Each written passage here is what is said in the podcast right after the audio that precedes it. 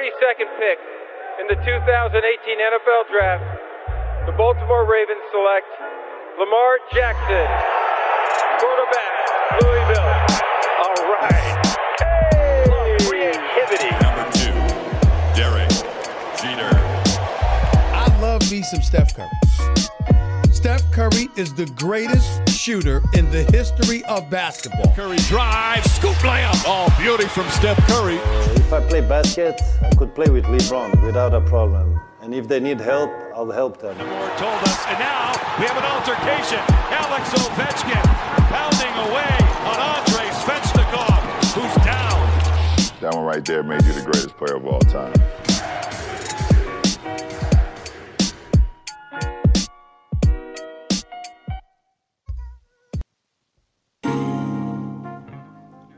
La rédac de Hype décerne ses awards cap sur euh, la catégorie MIP dans ce podcast. Et euh, on, va, on va accueillir tout de suite nos, amis qui attendent pour parler de cette catégorie qui, qui va peut-être faire parler un petit peu euh, quand même euh, aujourd'hui. Euh, Melo est du côté de Londres encore hein, pour parler de, de NBA avec nous. Salut Melo. Salut, salut. Toujours à Londres, euh, en quarantaine, mais j'ai quand même pu euh, kiffer les 46 points de, euh, de, de Steph Curry. Euh, bon, je sais pas, je sais pas ce qu'il y, a- à dire de plus sur le sur le sur sur, Steph, mais c'est juste, euh, ça c'est inc- c'est incroyable. Alors du coup, on va avoir le LeBron Steph au premier tour, enfin au, play-in, qui va être qui va être sympa aussi. Donc même si les Lakers seront favoris, mais Steph sur un match, attention. Jamais bon à prendre Steph sur un match, ouais. C'est LeBron d'ailleurs qui pense que Steph est, le MVP de, cette saison NBA. Euh, du côté de, New York, on traverse l'Atlantique. On va euh, accueillir Antoine Bancharel. Salut Antoine. Salut, salut, salut à tous. Euh, ça fait plaisir d'être là. En plus, la discussion, je pense qu'elle va pas mal tourner du côté de New York, donc on- intéressant. On va essayer de dévier un peu. On sait que New York euh, fait une grosse, grosse saison. On va essayer de mettre euh, une autre destination dans la discussion. Antoine, hein, si tu me le permets. On retraverse l'Atlantique. Hein, L'empreinte carbone de Hype, c'est pas ça. Et on va du côté de, de, de Paris et ses alentours pour euh, accueillir Angelo, le nouveau papa. Comment il va? Yes, il va, il va. Tout va bien. Ravi d'être là. Puis, euh, euh, on va dire, l'idée de faire nos petits podcasts en, en faisant une visio, c'est sympa parce que ça rajoute la, la notion euh, du, de- du eye contact. Donc, on peut voir les réactions des uns et des autres. Ah, ça nous manque. hein. Donc- On espère euh, se retrouver Ouais. assez vite et, et avoir une opportunité de faire ça en studio un jour. Ce serait, ce serait le must. On va, on, va, on va tout faire pour. Messieurs, On y travaille. on y travaille, on y pense, on fait tout ce qu'on peut pour euh, que ce soit un jour euh, concret. Installez-vous, messieurs. Posez-vous. La journée a été longue. On va parler de NBA et de la catégorie du MIP ensemble. Le temps de caler mon petit générique. Let's go.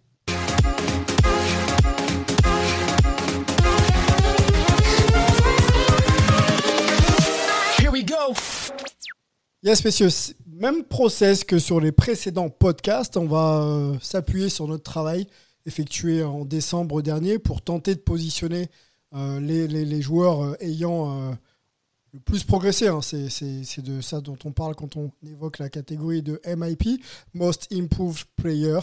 Euh, on avait donc travaillé sur euh, un top 3 en décembre. Messieurs, si vous vous en souvenez, on va commencer peut-être par toi, Angelo. Euh, ton top 3, euh, Bol Bol, le joueur de, des Nuggets, hein, le fils de Manu de Bol. On le voyait, on le voyait bien progresser, Bol Bol, avec ses skills et cette capacité à jouer un peu comme un Kevin Durant, euh, encore plus grand d'ailleurs. Euh, voilà, Bol Bol était 3 pour toi, euh, Michael Porter Jr. était 2. Pas, pas de bol sur, euh, pas de bol sur ça. Pas de bol, voilà, merci. Merci, Mel. Je la prends celle-ci, je la prends, je la prends. je vois que le soleil londonien te, te va ravir. C'est cadeau. C'est cadeau, c'est cadeau. Donc euh, Michael Porter Jr. numéro 2 pour, euh, pour Angelo, mais, mais, mais le numéro 1 d'Angelo, surtout, c'est Lonzo. Quoi. Lonzo Ball, euh, qui a fait une belle progression, hein, mais euh, on peut pas dire, je m'avance tout de suite, qu'il soit parmi euh, les candidats au, au titre de MIP. On va en discuter. Non. On va en discuter, Angelo. ok? Tu auras peut-être tes arguments, il n'y a pas de problème. Ouais. Tout à fait. Melo, Melo pour nous euh, avait vu Tyler Hero, le shooter de Miami, euh, progresser. Euh, de quoi être numéro 3 pour toi, Melo. Michael Porter Jr. numéro 2, Shea Gildus Alexander numéro 1. Qu'est-ce que j'avais mis? Je crois que c'est à moi, ouais. Alors moi j'avais mis Shea Gildus en 3, Bol Bol en 2, Michael Porter Jr. en 1. Et Antoine a mis Chris Boucher en 3, Michael Porter Jr. qui revient donc très très souvent dans nos choix hein, de décembre en 2 et Shea Gildus en en 1. Donc pour l'ensemble de notre rédac, hein, ça donne avec un ranking de points. Bol Bol avec 2 points était 3. Michael Porter Jr. avec 9 points était 2. Et Che Guidous Alexander était, euh, était, était, premier avec, euh, avec 11 points. Je crois que le calcul est pas bon. Je vois 7, mais euh, bon, il avait plus de points dans, notre ranking. Et la rédac de Basket USA avait, voyait Shea Guidous Alexander comme le most improved player. La saison s'est achevée il y a quelques jours, hein, en tout cas il y a quelques heures au moment où on enregistre, messieurs. On a maintenant une belle idée euh, de euh, d'un ranking. Alors je vais euh, vous demander d'ailleurs de m'énoncer à brut pour point comme ça vos, vos, top 3. Et après on va revenir sur des noms un peu périphériques pour ouvrir cette discussion et le débat s'il y a débat, monsieur, monsieur Antoine Boncharello. Commençons par toi d'ailleurs. Ton top 3, juste en bullet point comme ça, et on débat et on discute ensuite. Euh, bah, du coup, je vais rester sur Chris Boucher et Michael Porter Jr. Et bien sûr, la grande surprise qu'on n'a pas vu venir, euh, Julius Randle. Je vais même faire euh, une forme de plus ou moins mea culpa, ou pas tout à fait, mais bon, je, ça, sert aussi le propos. En fait, moi, l'an dernier, c'était un joueur que vraiment je détestais. Julius Randle, quoi, sur bien des aspects. après, on ne déteste pas un joueur ou une personne, mais il y a des choses qu'on voit qui vraiment nous donnent un petit peu des ulcères. Et euh, donc, euh, d'autant plus, voilà, euh, ravaler cette impression-là m'a beaucoup, beaucoup marqué dans, ce qu'il a fait cette année. Ok. Euh, restons avec toi. Je voudrais. bon, tu vis aux États-Unis, tu, tu es journaliste, donc les médias font partie de ton métier, de ton environnement. Est-ce que tu peux. la même question que je t'avais posée pour les autres catégories individuelle, pardon, de performance individuelle, nous expliquer euh, quel est le process d'élection et quels sont les critères, s'il y en a, euh, pour euh, mettre un joueur dans une discussion? sans parler d'élection pure. Est-ce que tu comprends un peu le, sens de ma question ou pas? Est-ce qu'il y a... Bah, bah, en fait, ce qui se passe, c'est qu'il y a, donc une centaine de journalistes qui votent. et c'est vrai que dans une saison normale, en fait, généralement, on se croise. C'est-à-dire qu'il euh, y a des temps avant les matchs, euh, des fois très très avant les matchs où, on se voit, et d'autres fois c'est plutôt les 45 dernières minutes avant le match où il n'y a plus d'accès vestiaire, etc. On est tous à la cafette euh, on discute euh, en se faisant une assiette, euh, en s'asseyant à table à côté, etc. pareil aussi des fois un peu avant, quand on est dans les vestiaires et qu'on n'a pas le joueur à qui on veut parler, ben, on discute avec un collègue. Et donc on sent les tendances qu'on a vu déjà passer en, suivant un petit peu les news, en regardant les performances de, chaque joueur, de chaque équipe. Et ce genre de discussion se fait. Et je pense que quelque part, un peu sociologiquement, il y a une espèce d'entre-soi comme ça aussi qui crée du coup encore plus des tendances. Quoi. Et même si là, on l'a pas eu cette année, euh, bah, il se passe que c'est pour ça que je disais que c'est sûr que Julius Randle va gagner cet award, mais il n'y a, même pas de doute, c'est que d'un point de vue médiatique, euh, c'est le candidat qui ressort le plus. Quoi. Après, on peut discuter de plein de critères, mais euh, au final, ça reste les médias qui votent. Et donc, c'est lui qui va être élu, c'est sûr. Maintenant, discutons de le mérite, d'autres critères, qu'est-ce qui fait que. Mais Julius Randle, c'est sûr là, quoi. Ok, bon, euh, tu viens de me tuer mon émission en deux minutes parce que pour le coup, si, si on est sûr de, savoir qui va être MIP, plus la peine de discuter. Bon, on va quand même, on va quand même le faire ici. Euh, et, euh, on va donner la main d'ailleurs à, à Melo, le londonien. Melo, ton top 3, tu as peut-être une mention, peut-être aussi?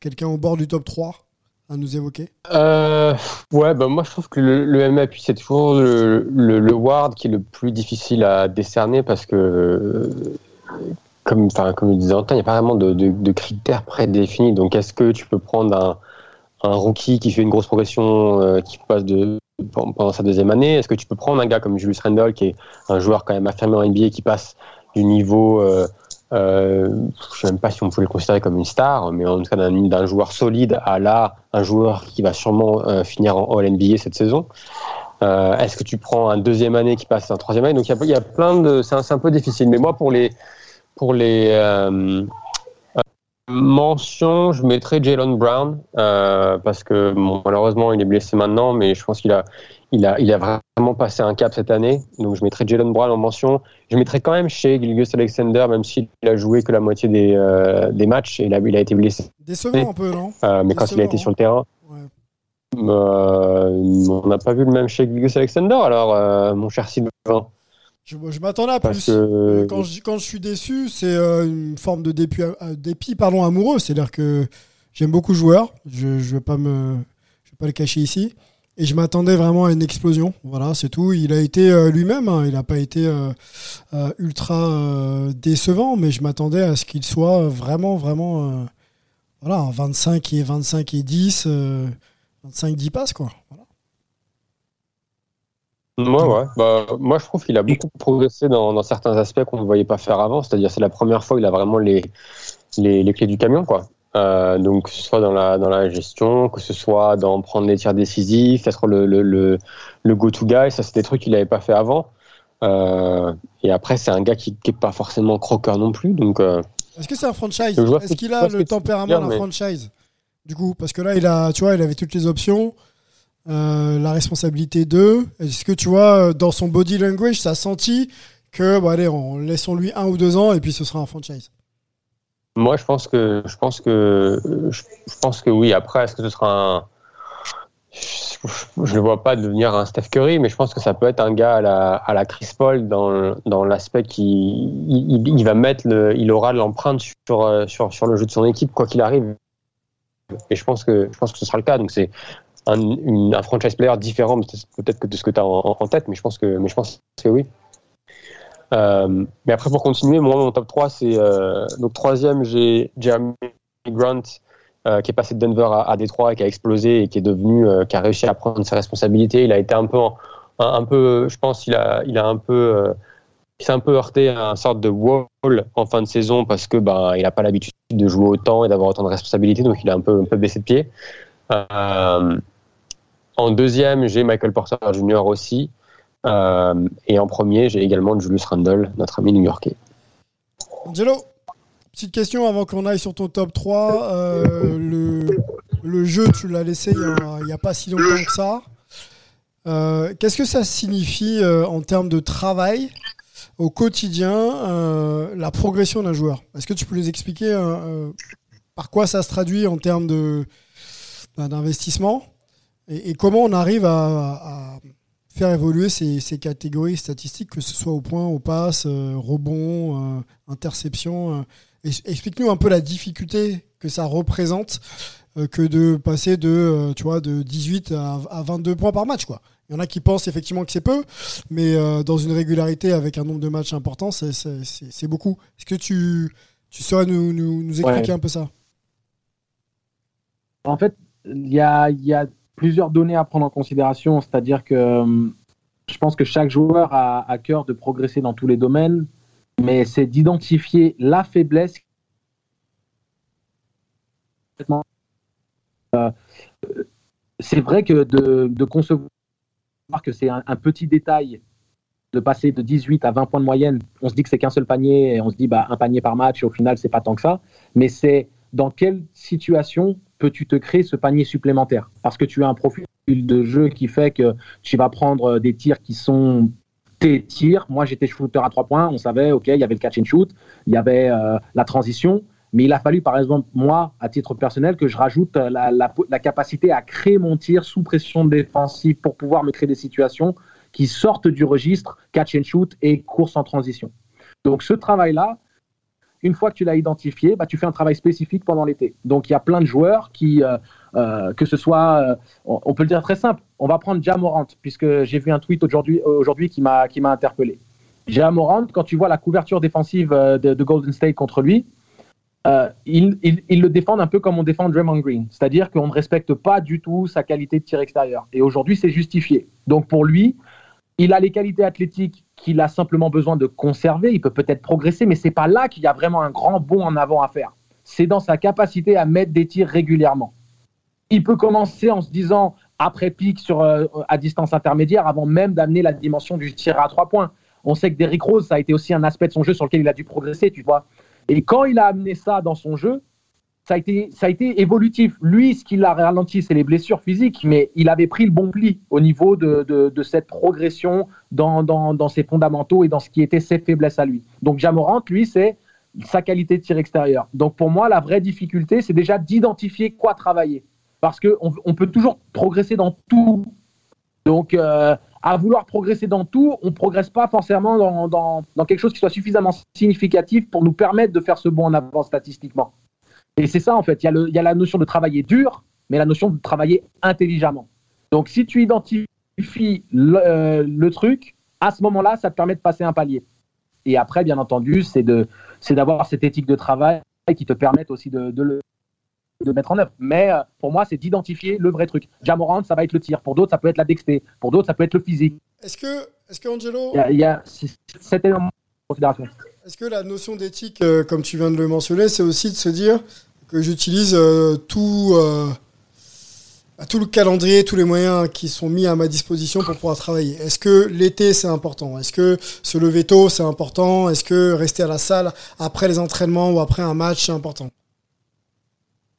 C'est primordial pour moi. Je pense que c'est ce qui, ce qui différencie les bons joueurs des très bons joueurs, les très bons joueurs des stars, les stars des superstars et, des superstars des franchises et Hall of Famers.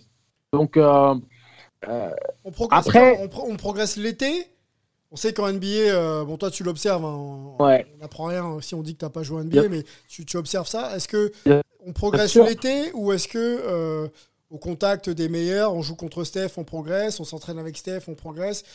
Est-ce que, est-ce que on, doit s'appuyer sur tous les éléments mis à notre disposition pour pouvoir progresser, ou est-ce qu'il y a des moments clés où on peut euh, passer euh, d'un joueur moyen à un joueur top niveau quoi?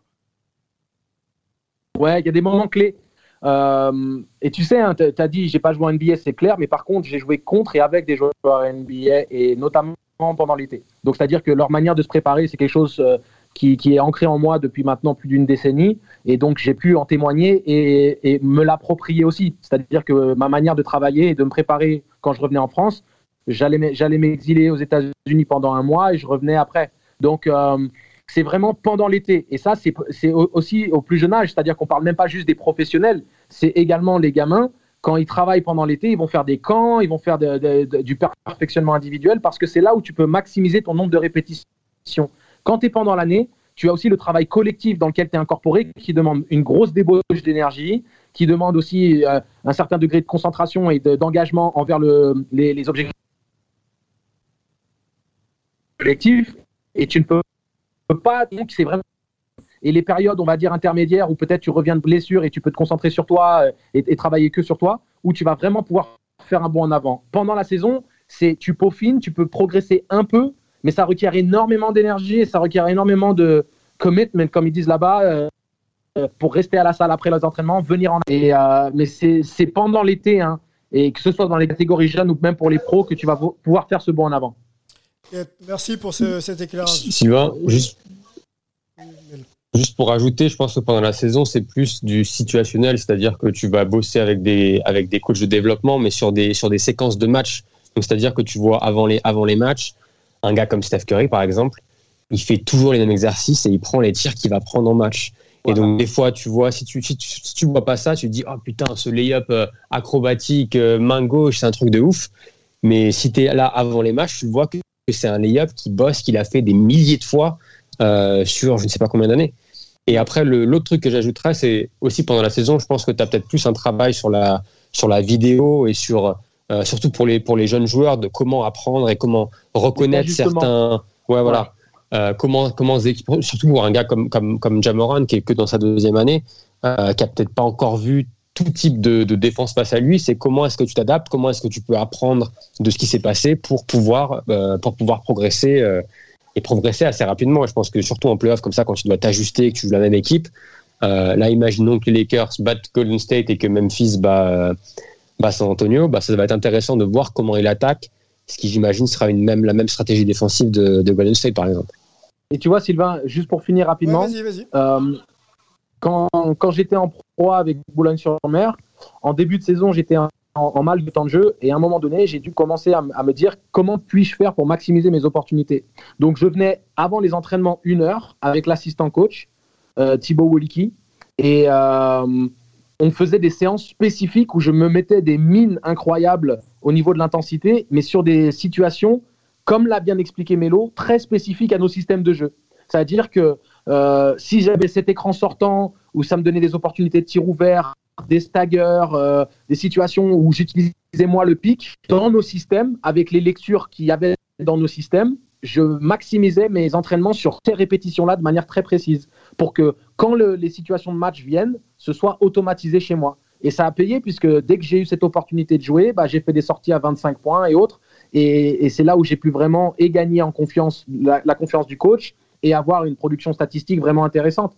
Mais ça, c'était lié spécifiquement à ce que nous, on faisait en attaque, pas à ce que moi, j'aurais voulu faire ou les faiblesses que je peux, puisse avoir. C'est vraiment, voici le système que coach Castano veut, voici là où j'aurai des tirs ouverts si je, je, fais bien mon boulot pour me démarquer ou que j'utilise bien les pics, comment je fais pour être efficace sur ça?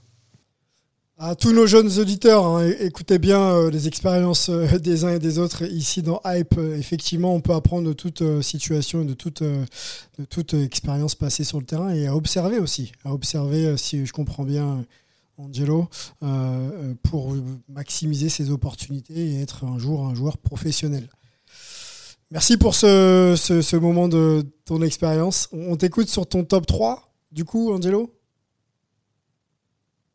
euh, le top 3, euh, c'est bon, c'est assez standard par rapport à cette saison. Hein. Euh, Julius Randle, Julius Randle, c'est le MIP en puissance, mais c'est quand même important de, de, mettre en avant la progression d'autres joueurs. On, avait un peu ce fantasme, toi et moi, que Bol Bol prenne une ampleur. c'est le talent, le gamin a le talent, hein, mais bon, c'est compliqué avec les armes offensives quand même de, de Denver, de voilà, de s'imposer, d'avoir le ballon entre les mains. Tu comprends? Quand tu as Murray, Murray s'est blessé. Il y a Michael Porter Jr. qui a réclamé l'année dernière d'avoir des responsabilités. Il les a eu cette année, il les a plutôt bien utilisées. Et puis ben, le Joker, donc ça fait, ça fait, ça fait peu d'opportunités pour Bol Bol. Oui, puis il a, il a un profil tellement atypique que c'est pas forcément euh, évident de l'utiliser. Euh, euh, c'est un joueur qui a besoin de liberté, qui prend des tirs en première intention, il prend du 3 points et autres. Mais c'est un joueur talentueux et ce, ce, fantasme qui réussisse en hommage à son père déjà et, et puis même par rapport au, profil atypique qu'il a, bah, euh, je l'espère pour l'année prochaine, de, que ce soit à Denver ou ailleurs. Ouais, c'est un, petit retard à, un petit retard à l'allumage, pardon, mais il va, il va décoller. ouais. Vas-y. Bah, on l'espère en tout cas, c'est pour ça la touche affective a parlé quand on a fait les prédictions. Après, c'est bien que, que, Porter Junior, euh, on va dire, confirme soit sur sa lancée et confirme euh, euh, les bonnes dispositions qu'il avait démontrées dans la bulle. Et après, Jeremy Grant, euh, moi j'avais un peu des doutes, mais il a réussi quand même à, justement faire ce dont on parle, à travailler sur ses faiblesses et à amener une dimension de, de peut-être création individuelle un peu plus ou de choses comme ça. Et, et il fait vraiment une saison intéressante. Et je pense que c'est un candidat légitime pour, euh, pour ce trophée, donc en tout cas pour être sur le podium. Et puis il y a, y a, Christian Wood, hein, incontestablement euh, un joueur euh, d'impact. Ouais, c'est voilà, c'est un joueur qui avait déjà montré certaines qualités. Et quand tu te dis qu'il est parti pour, gratuitement, tu peux t'en mordre les doigts du, du côté de, de Houston. Yep, Antoine, je reviens avec toi. Et messieurs, euh, on va se faire une discussion à, quatre. Euh, Julius Randle a l'air d'avoir les faveurs des, journalistes euh, et des insiders NBA. effectivement, il fait une très très grosse saison, hein, qualifié en playoff depuis 2013, les grâce aux performances de Julius Randle dans un marché new-yorkais qui attendait que ça. Donc effectivement, la hype Julius Randle bah, est bien présente.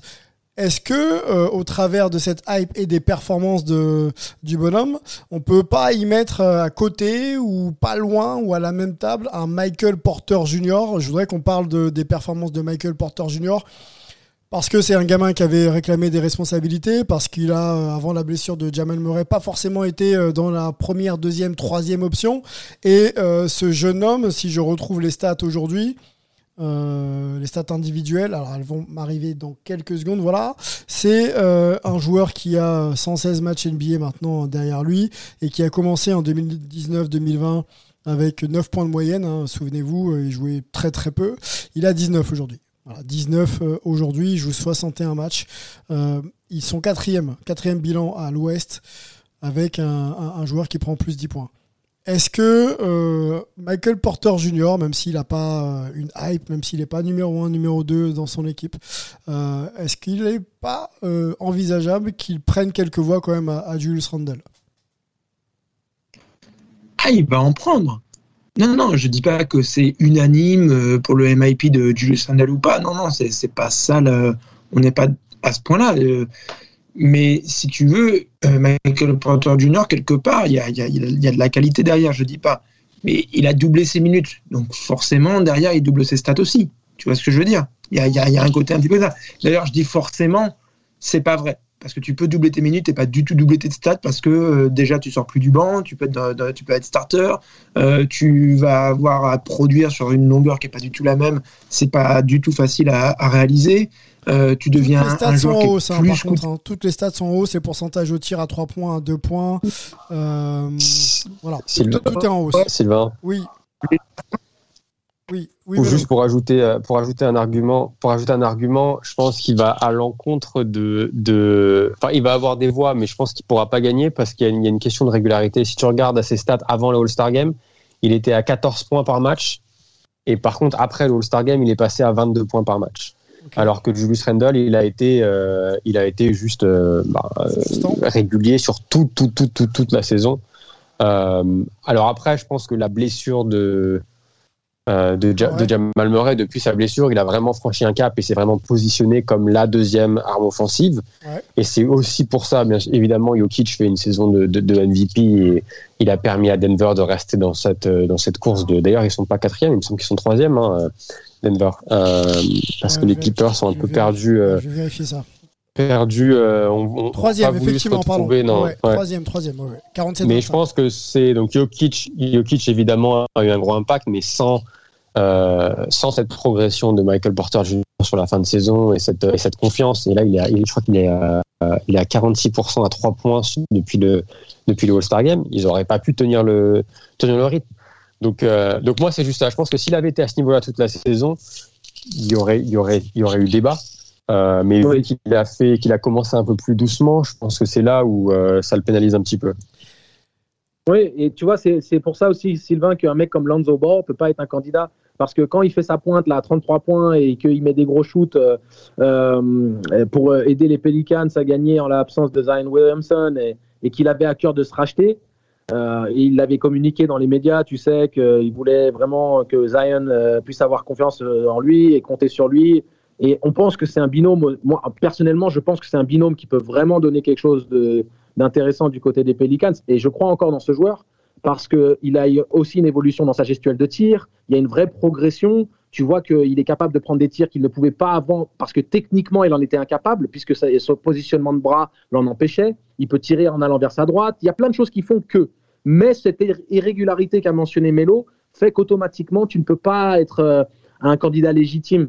Et c'est ça aussi qui, va forcément coûter à certains joueurs parce que euh, euh, que ton rôle évolue parce qu'un mec se blesse, le malheur des uns fait le bonheur des autres, et ça, c'est dans chaque équipe, chaque année.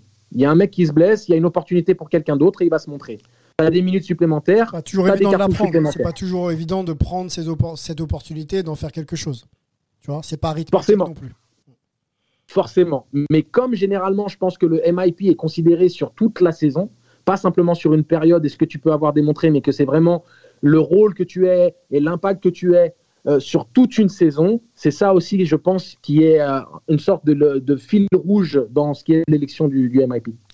Antoine, revenons sur Julius Randle. Tu as la chance de le voir de près. Euh, on rappelle que tu bosses pour des médias français, dont, Canal Plus et, l'équipe, hein, le, canard, l'équipe. Parle-nous de Julius Randle. on le disait besogneux, époque Lakers, etc. là, ça fait deux saisons maintenant qu'il est du côté de New York.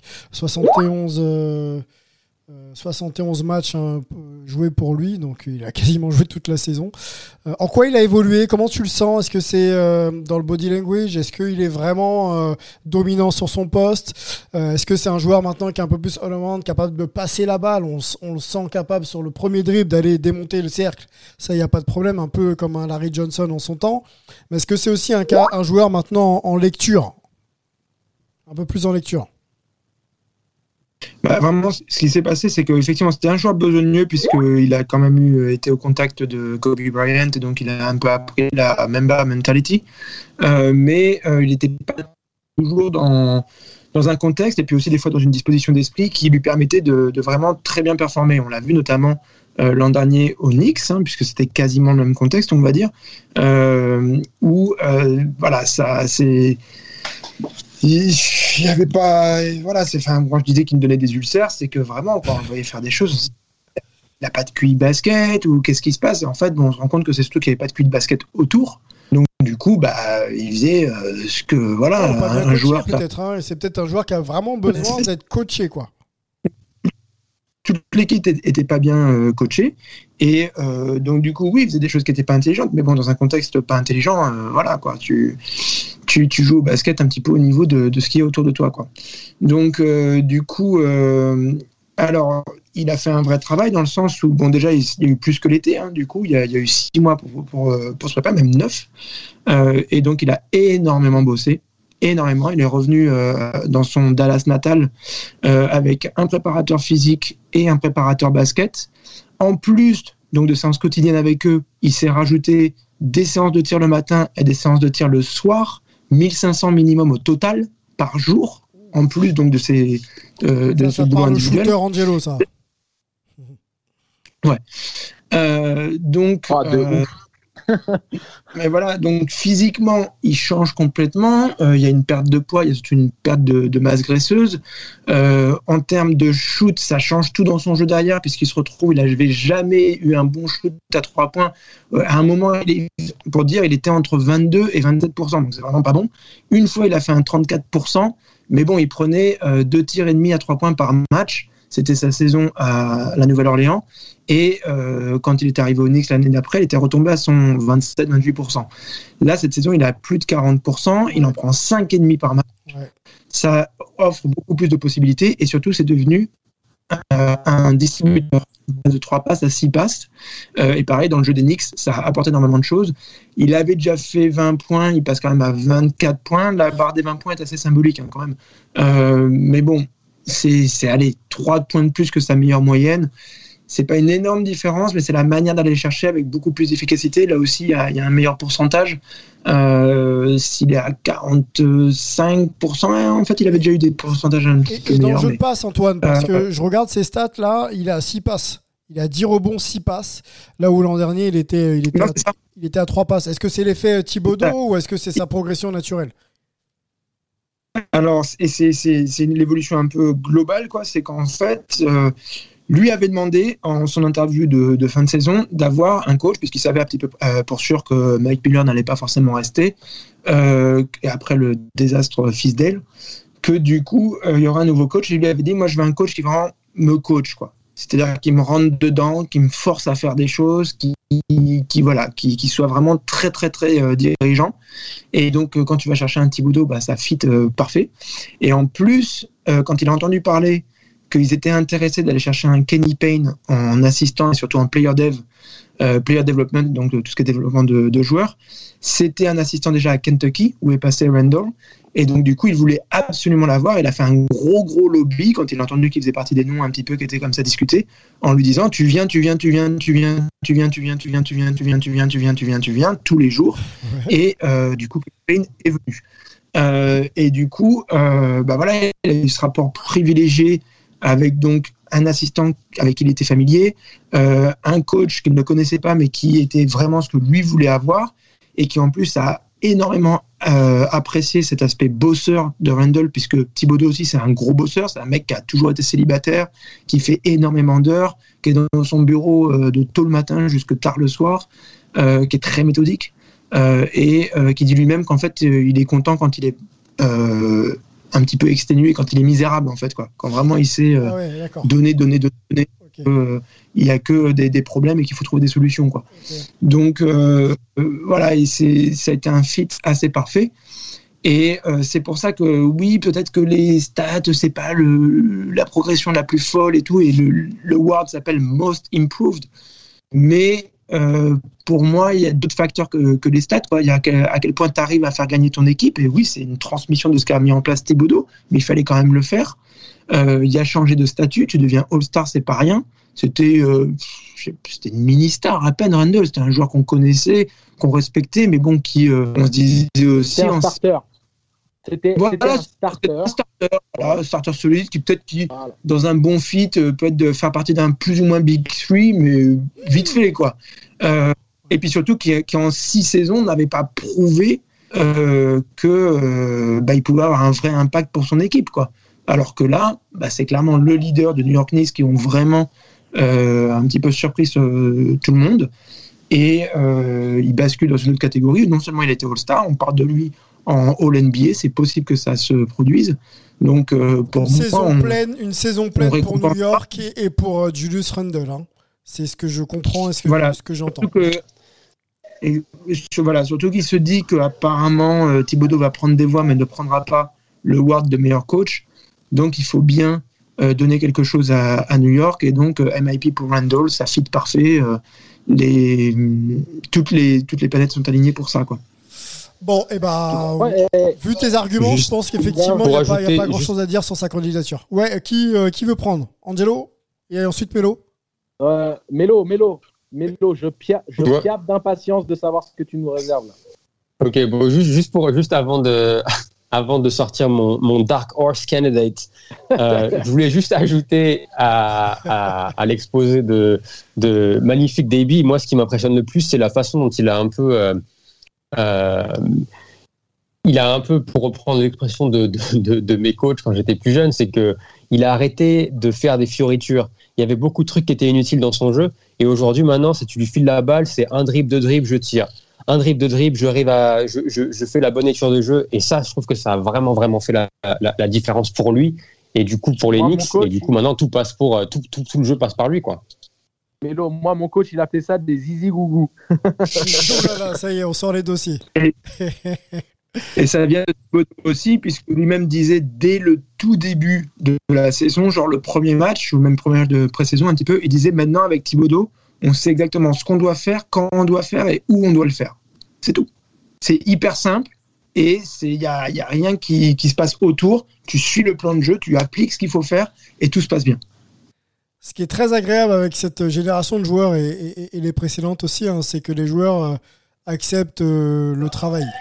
On se souvient de quelques quotes euh, d'un certain Allen Iverson, qui, pour qui l'entraînement n'était pas, pas une des priorités, mais bon, on va pas remettre en question le niveau et le talent du joueur. Aujourd'hui, les joueurs acceptent de travailler off-season pendant la saison et, les stats et les performances sur le terrain s'en ressentent. Mais si on arrive déjà au terme de, de ce podcast, est-ce qu'il y a peut-être un... On a encore- Attends, attends, Sylvain. Oui, attends. dis-moi, on a quelques minutes encore. Sylvain. Vas-y, dis-moi. Il y a Mélo, Mélo. Bon, moi, j'ai, j'ai- ouais, je vous ai mis, Oui. je vous ai mis, parce qu'on parle, on parle machin, mais je vous ai mis les stats euh, de la saison dernière et de cette saison d'un joueur qui a doublé quasiment son, son, ses rebonds, qui, a, qui marque beaucoup plus de points, qui est plus, il me semble, euh, bon, au niveau du. Oui, il a été plus, euh, plus efficace au tir. Euh, c'est un intérieur. C'est, il était à la limite d'être All-Star. Il a eu des triples, il me semble, deux triples doubles cette saison. Le grand, l'unique, Mason Plumlee.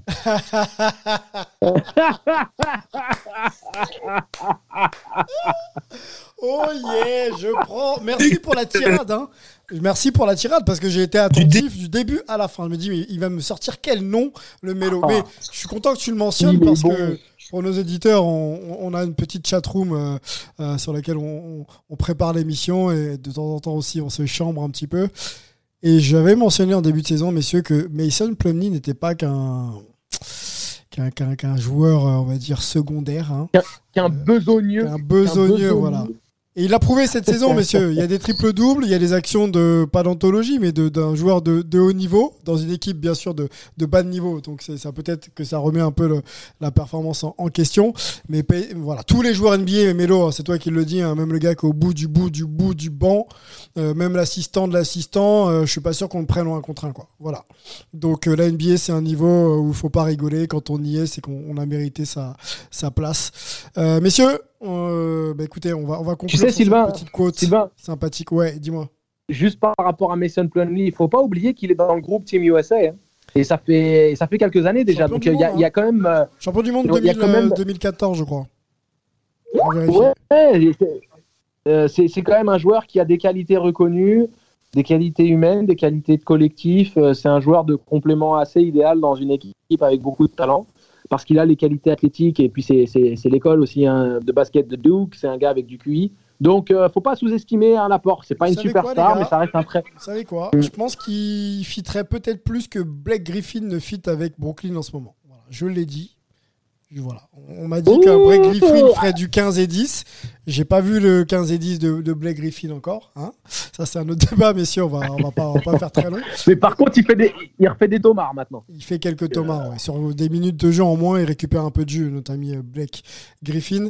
Euh, Yes. Messieurs, merci euh, bah, d'avoir été avec, euh, avec moi hein, pour parler de cette catégorie MIP pour nous. Et je pense que pour pas mal de journalistes et pas mal de fans, Julius Randle devrait prendre l'award cette, cette saison. Euh, écoutez, on est encore là hein, pour discuter de tout ça avec vous sur les réseaux sociaux. Hype Sports Media sur Insta, Twitter, Facebook. N'hésitez pas. euh, et puis, euh, si jamais il y a d'autres noms aussi que vous voulez évoquer, on sera là également pour en parler. Angelo, on sait que ton temps est compté. Merci beaucoup. Melvin nous a quittés, pressé par le Yes. temps londonien. Antoine, Et on voit Antoine qui nous fait salut. Yep. Salut Antoine, à bientôt et on se retrouve très vite pour euh, une nouvelle euh, catégorie des, des- des awards, hein, Hypes Awards. On va, on va parler du Rookie of the Year. Peut-être un certain Lamelo Ball sera dans la discussion. À plus, ciao. B.I.G.